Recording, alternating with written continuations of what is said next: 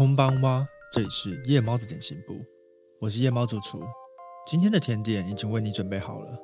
我是二厨，请在这里稍等片刻，甜点等等就来。今天要介绍的主题是地，关于地球的转动。嗯，哎，我怎么觉得这一集好像之前做过？哦，对啊，之前我们在预测漫画大赏的时候，有简单的提到过这一本。那当时是有听到代理的风声，但还不知道什么时候会出版。这次我们是受到尖端的邀请，来告诉大家这一本漫画终于要正式上市了。哦，对，这一次是他正式的单行本成书，然后上市贩售的时间。然后我们这边会告诉大家贩售相关的资讯，然后也稍微更完整的介绍这部作品。对，因为那个时候主要是预测得奖者嘛，所以每一篇都讲的比较简略一点。这次也透过这个机会，再重新完整的讨论一下这一部作品。对，那我们先来介绍一下这次的资讯。尖端这次提供给我们三本第一集的单行本做抽奖的活动，详细的抽奖细节我们会在节目的最后做公告。接着，第关于地球的运动是。第一集跟第二集单行本同时发售，那这两本单行本会在七月二十九号的凌晨正式开卖，所以你们你们在听到我们这一集的当下，就可以顺便打开博客来下单去。对，就是各个网络商城应该都有贩售了。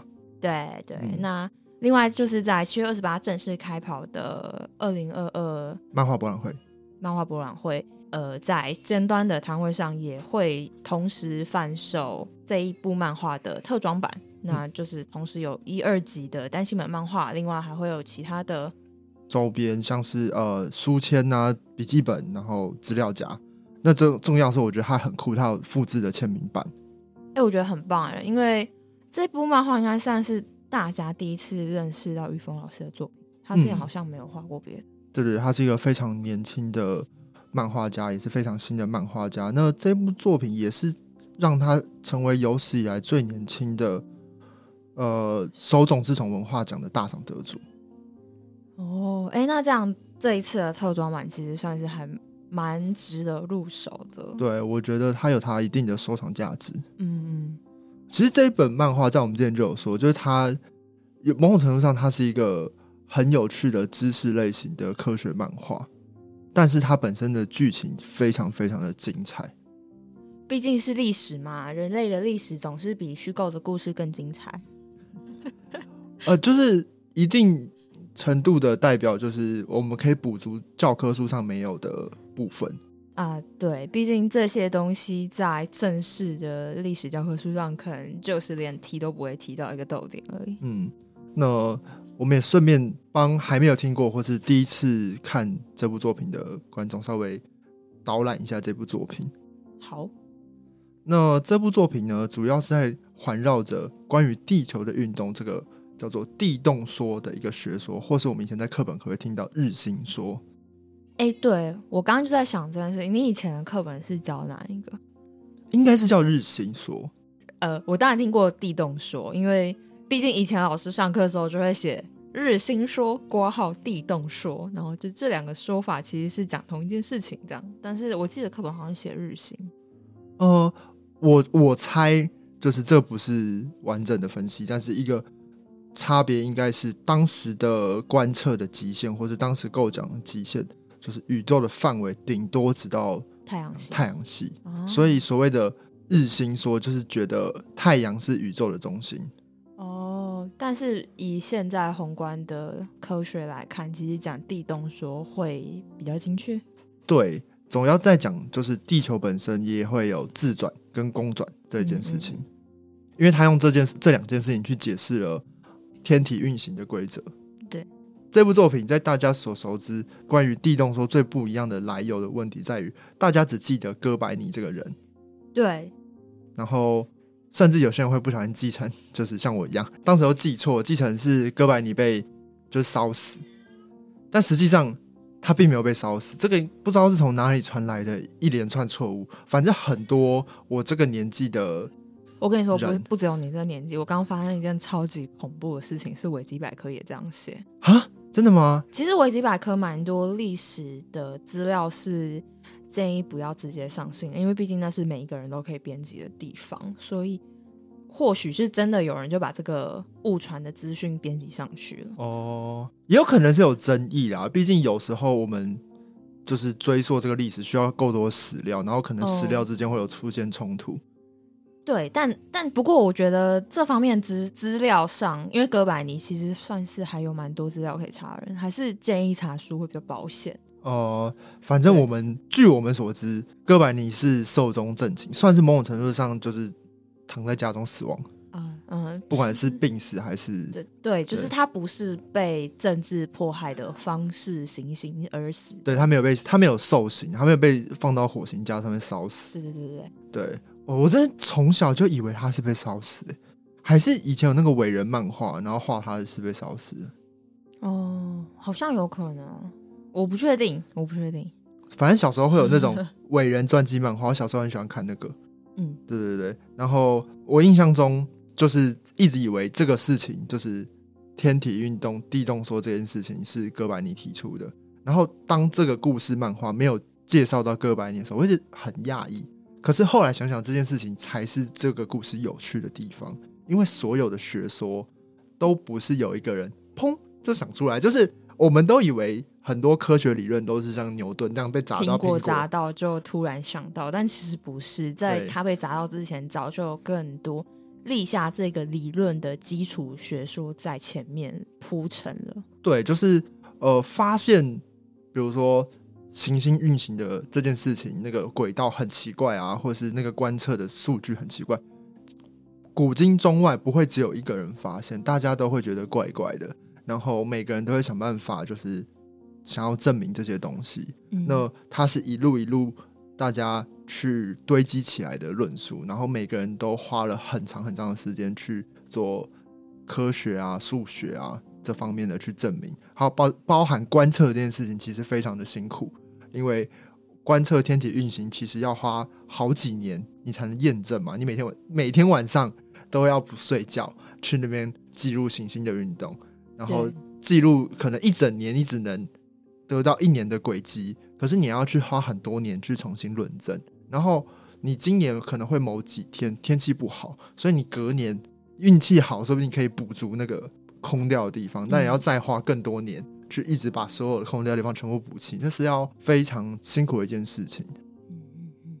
故事当然不是纯粹在讲这件事情啊，它主要是在讲说这个学说在受到宗教的影响之下，这些人如何把这个知识的香火一直传递下去。嗯，然后逃避这个宗教政治上的一些迫害。哦，对，因为毕竟这个学说跟当时的宗教所提倡的世界观，对，是不一样的。哦，就是当时主流就是，哎，是毕达哥拉斯吗？毕达哥拉斯不是三角定理？哎，总之，总之，他们会有一些，就是更原始的一些学者去提出那个。地心说嘛，就是地球是宇宙运行的基本，然后是地球是中心，因为上帝造了地球，所以整个宇宙应该要绕着地球转。我们人类是就是上帝最重要的造物，这样子有种我们才是选民的那个思想嘛。可是这个结果会造成所有的行星运行是非常杂乱的。因为实际上不是这样，他们用一天到晚绕个一圈又逆行。对对对，很像那个现在有在讲逆行啊，水逆什么，不是就是逆行吗？哎，对，这件事情其实就是根据，因为当时的观测是这样，然后逆行这个事情，它就是呃从希腊那时候就流传下来的观测结果嘛。那现在还相信水逆，是不是有点奇妙？是不是有一点不科学？呃，还是说这东西是神学的领域，跟科学无关？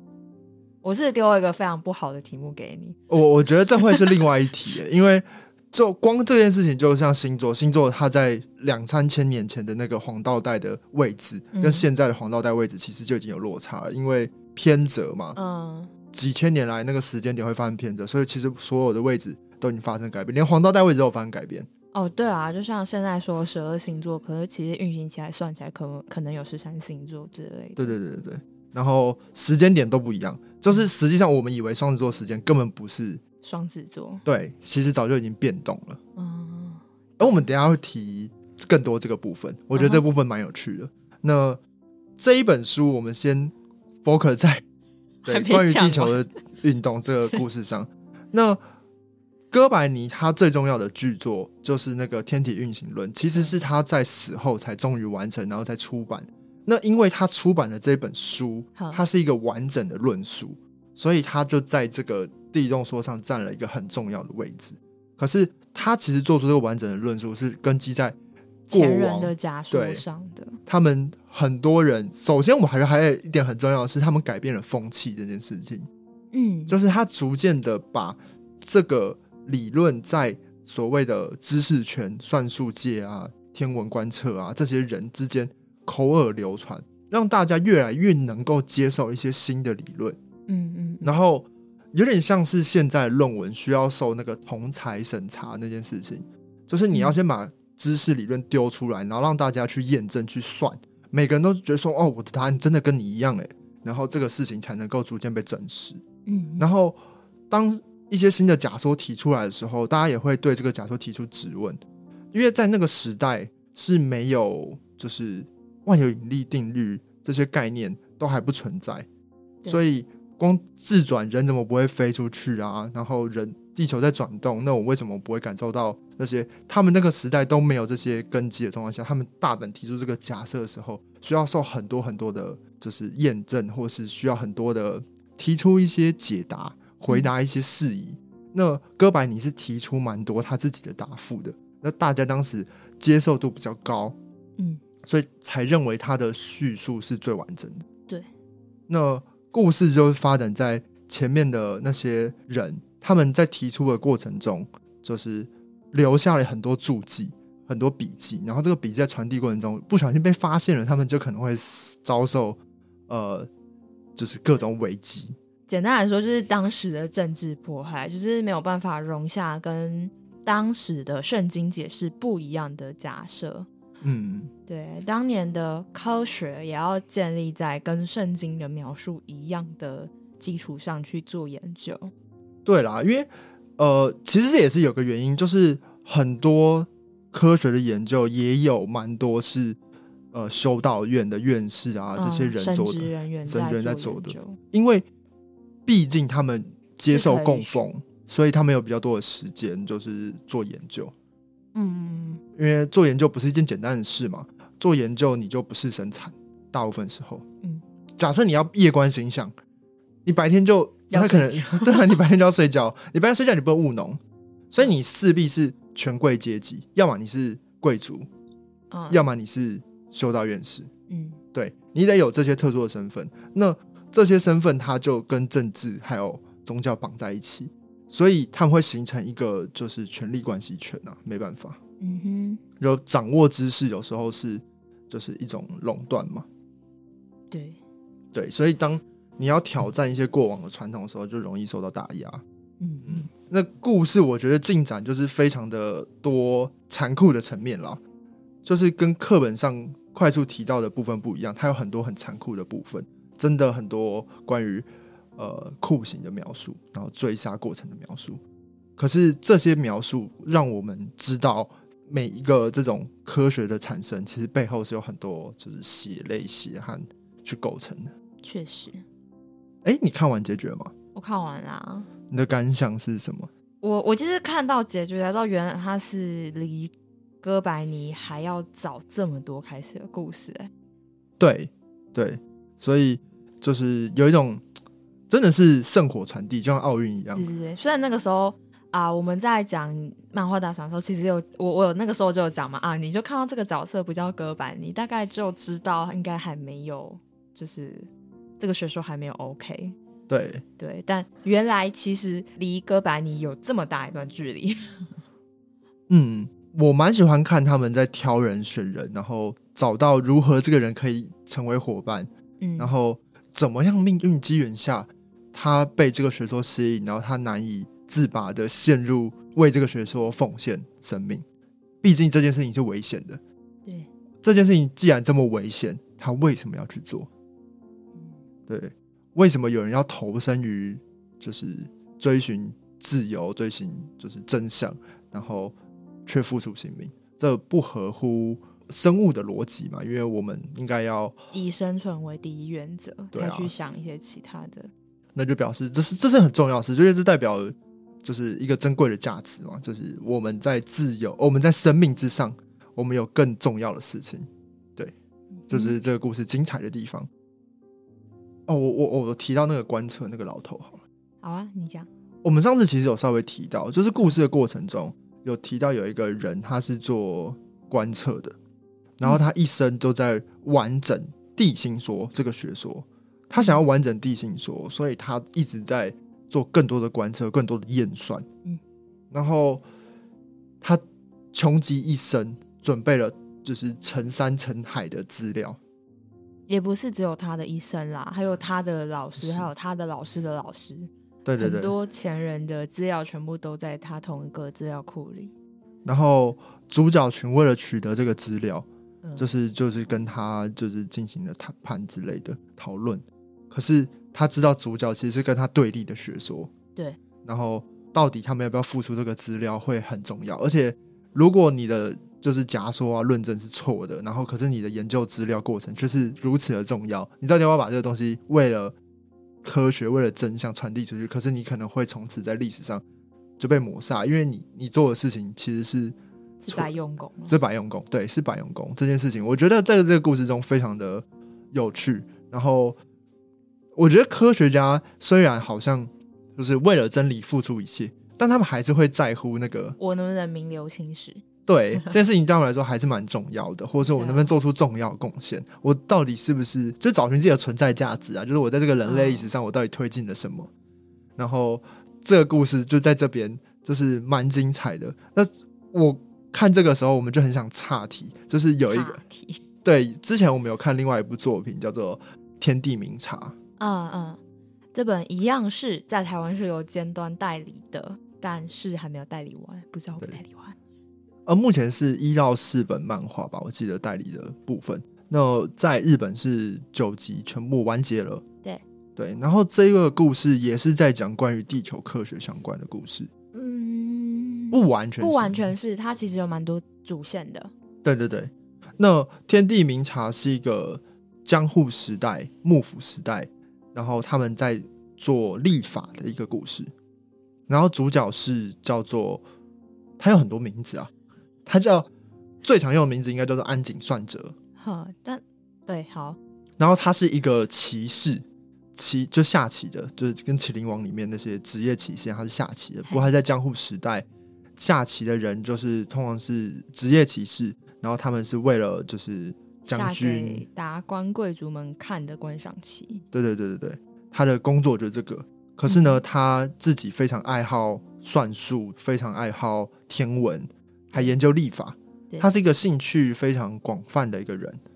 对，我觉得在这故事中有非常多知名的历史人物会在这个角色登场，比如说非常有名的一个，其实叫做本因坊倒彻。道彻。对，然后他是一个近代骑士非常重要的一个变革的一个人，是。但大家可能会比较知道本因坊秀策，因为那个是《麒麟王》里面作为附身的那个人，但他们是不同人，他们是不同人，对，不同人。好，那这个师出同源啦，因为都是本因坊的骑士。对对对对对。那这故事就是在讲说，他身为就是在当时幕府时代，然后那个他们用的历法，其实已经经过八百年从唐朝传进来之后。就再也没有变革过了。嗯，然后在日本的当地，然后再加上时间的偏差，然后加上呃算术的进步吧，就是应该说算术的不够不足。嗯，应该是说立法这个东西本来在以前来说就是有一个保存期限的。嗯，因为会有第一个是观测的偏差，第二个是计算的偏差。对，所以才会现在有一些什么闰月、闰日。对。那如果你你算的不够精准，那你就会，比如说你润的不够，随着时间推移几十年、几百年下来，那这个日期就会越来越移动。对。那当你以为今天是春分要来播种的时候，春分早就已经过去三天了。嗯，这就会形成一个社会上很大的影响，还有一些祭祀上的影响，比如说，呃，他们古时候是觉得。月食的时候是不祥的，不能出门。但那天根本没有月食，或是明明就是月食，但是大家还是照样出门。嗯，对对，会出现这些问题。对，就是虽然虽然月食实际上没有什么影响，但对那个时代下，那个时代下，祭祀是大家民生心中的重要信仰。对对，然后他就是为了这个，然后算是也算也是算是穷极一生，然后他的角色也很特别，就是他也不是靠一个人完成这件事情。但它是所有人的交汇点，然后终于把这个立法完成出来，然后也真的是学会各种各样事情，然后无所不用其极。到最后故事真的是无所不用其极，我觉得啦，就包含政治的层面上，他也要用很努力的去把这件事情达成。嗯嗯，非常精彩。我们在《地关于地球运动》里面看到了一些观测啊，在呃这部。天地明察里面，它是有点放大这个尺度，就是因为可能它更靠近现代了，所以一些观测的仪器之类的发明的更完善。因为它同时是要观测天文，然后再以天文的观测结果去计算日月的偏移吧，嗯，然后再去推一些历法的演进。嗯，我觉得有一个很大的差异，可能在于，嗯，关于地球转动里面，这些人是平民。然后我们看到他在他们在推导的过程中，大部分是靠肉眼的天体观测跟算术上的。因为那个时候就是只能靠肉眼吧，所以你的视力很好，在天体观测这件事情上有一个很大的优势。嗯，可是他们没有用到那个什么六分仪啊什么的，他们可能都用拳头计算啊。我猜小时候不是有算，应该只有这个吧？嗯，可是在我觉得他们年代好像没有差很多哎。很多吧？没没有没有没有一百年以内吧？我记得一百年还不够多吗？可是科学在一百年在那个尺度下，你看我们进步差不多啊。应该说，地关于地球运动的那些角色在测量的时候，伽利略还没有发明望远镜，对，所以他们理论上用肉眼看是合情合理的，因为这可能真的没有那些技术，嗯。或许他们可能会有一些木头制的制具，那这这个东西可能在不一样的人身上会有自己的一些习惯，但是因为更高倍率的望远镜这个东西没有被发明出来，所以他们能够看到、观测到的东西是有限的。天地明察里面有趣的地方就是他们用了那些仪器很大型，然后他们也是用木头做的，去量各个就是日月的角度，因为他们对他们来说角度很重要嘛，因为角度就代表了就是时间点。然后时间点就影响大大影响的那个立法的这件事情，嗯，对，所以他们在观测的精度上、角度上，他们做了很多字句，去呃让他们瞄准那个星星的位置角度，可以算到几分几秒这样子。嗯，所谓分秒就是在度底下可以再拆分成更细的一个尺度。对对，然后。我觉得看那些仪器怎么被运用，然后再怎么跟立法上呼应，也蛮有趣的。重点是他们其实有稍微有传进去一些西方的书书籍，然后在当时的日本时代，他们是禁书嘛，然后那些书籍里面，他有画一些里面内容，偏偏那个内容其实是呃地心说的内容，就是他会看到那些运行轨道，其实是就是地心说的那些轨道。地心对地心说就是。呃，以地球为中心，就是太阳绕着地球转。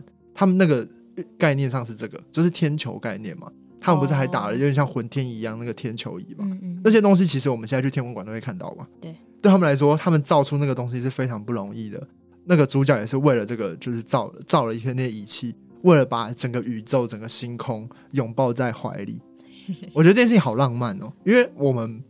看到这些东西，我们会觉得没什么，就像我们小时候拿那个形象盘那边转转转，就想哦，这什么不太重要，而且很烦嘛。因为老师会叫你说哦，每天晚上要出去看月亮，然后身为我们这种都市小孩，就是看月亮还是一件很困难，说甚至看不到星星。嗯，对我们来说，我们顶多就看看到月亮，然后要记录那个月相嘛，然后要写一个月的日记，这样超麻烦，然后都抄同学的，抄同学。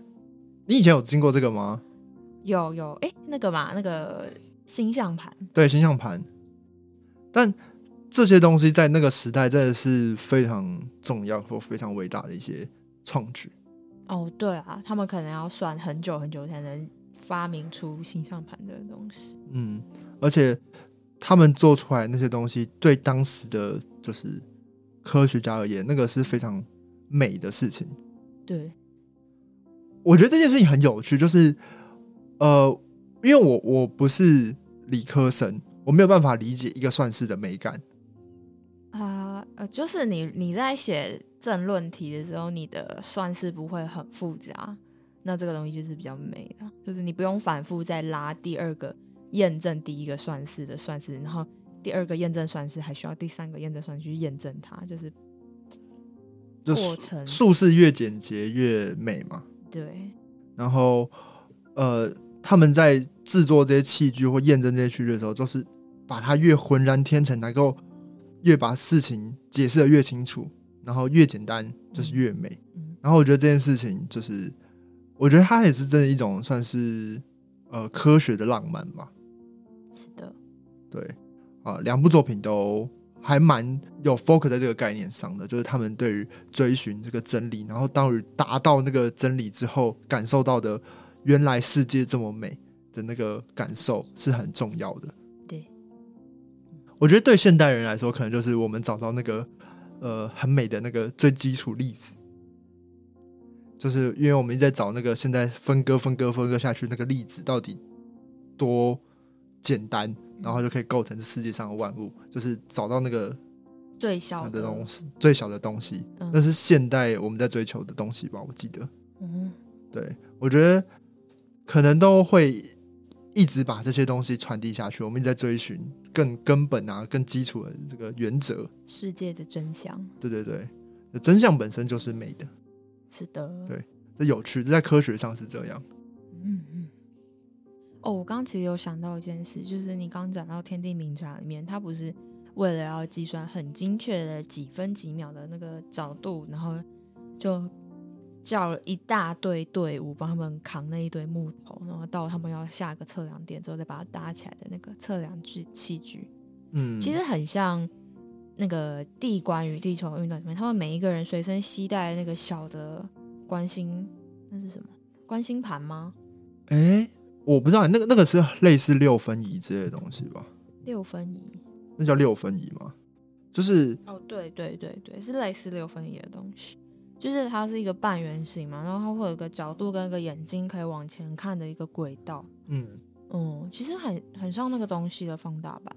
对啊，对对啊，就是一个无限放大版。就是无限放大版可以量到更细的角度嘛。那但是可能在第一关于球运动里面，他们就是要方便、好带、好制作，就是随身可以挂在腰间。嗯，对，我觉得这就是有趣，就是一个是以兴趣为出发点，然后再研究。这件事情跟同样是以兴趣为出发点，但是是国家在背后的操作赞助你的那个力量的差别吧？哎，对呀。但我其实，在看漫画的时候，一直在想说，你腰间挂那个六分仪，不是超危险吗？哦，可是因为它还是有有正常的天文的哦，你是说，其实，在跟占星相关的信仰的方面，还是也会用到类似的东西？诶，我像。故事一开始，那个主角他不是就在面临他要去大学，他是一个超年轻的天才哦，还是有天文学可以选。对啊，然后大学这个东西，他还是会受到就是教会的监控吧，毕竟他是公开的在教授一些东西。嗯，虽然那个时代的大学，就是那个时代大学这个东西才刚刚有吧，我记得。然后在早期的大学其实是蛮自由的一个地方，就是。老师跟学生想要学什么，有点像是现在的硕班、博班那个概念，就是你有自己研究的目标，你才去找他这样。对对对，那个时候还是有人可以呃比较光明正大的研究天文，天文只是看你研究的内容是什么。嗯，你就是一定要以托勒密的假说作为原型，那可能就是比较安全的。就官方认可啊，简单来说就这样，官方认可说你可以研究什么就可以研究什么。那，呃，我记得其实哥白尼这个人，他也是他也是花了蛮久时间，就很低调的一直在进行这个研究。嗯嗯，对对对，所以他也表示说你是可以好好研究这个东西躲过的，只是你要不要去发表？我猜是这个。那最后在他临终的时候才发表吗？对对对对，呃，毕竟临终才发表，顶多。顶多就是被抓起来鞭尸吧。但不，这也不容易吧？哎，好像他们就比较不会这样，就是他们不会对死者再做更多的处罚。顶多我知道他们，比如说除去什么教名啊什么的，啊啊，就只有这种嘛。毕竟可能也是跟他们教育有关。对对对。可是那些信物在这个这个地球的转动里面，其实蛮重要。它有蛮多信物是代表这个知识的香火如何传递下去，像那个项链啊什么的，那个那个蛮有趣的。嗯，那个项链其实蛮奇妙的。对啊，那个项链是一个，其实蛮奇妙，有点像是个密码。对，密码吗？对啊。你说猎户座腰带是一个密码？对对对，我觉得蛮有趣的。它这个设计就是有点像是，毕竟啊，你有说过一句话，就是角色之间有点难区分身份，因为于峰老师的画风特色，所以我们比较不容易去辨别角色之间谁是谁。嗯，哦，你说可能当下持有的那个项链的人，就是一个那个时间轴上比较重要的人吗？嗯，我觉得有这种感觉。嗯，主角的那个摄影机瞄准的点，嗯，这样解释还蛮有趣的。好，总之呢，就是推荐大家收藏这部作品。就除了看以外，今天额外就是推荐大家收藏这部作品。我们是预定一定会收了。哦，对，这次还要公布，就是可以抽奖。呃，这次我们有尖端提供的奖品是这一本漫画的第一集单行本。那我们会抽出三位得奖者。那详细的抽奖活动，我们就让大家在我们的 IG 进行留言，留言的内容请主出来定。那这一次的留言就让大家留你们最喜欢《地关于地球的运动》这部作品中，你们最喜欢哪一个角色的片段？对对，哪一个故事的片段是你们最有印象深刻，然后想要把它就是推荐给大家的，或是你告诉我你最喜欢哪一段，我们把它留言在留言的内容里。那就可以参加这次的抽奖。那我们这一次的活动是会从我们这一集上架的当下，也就是七月二十九号，一直到八月六号。那我们会在八月七号那一天抽出三位得奖者。嗯嗯，好，那就今天就到这边，感谢大家收听，晚安，我亚斯米纳塞，晚安。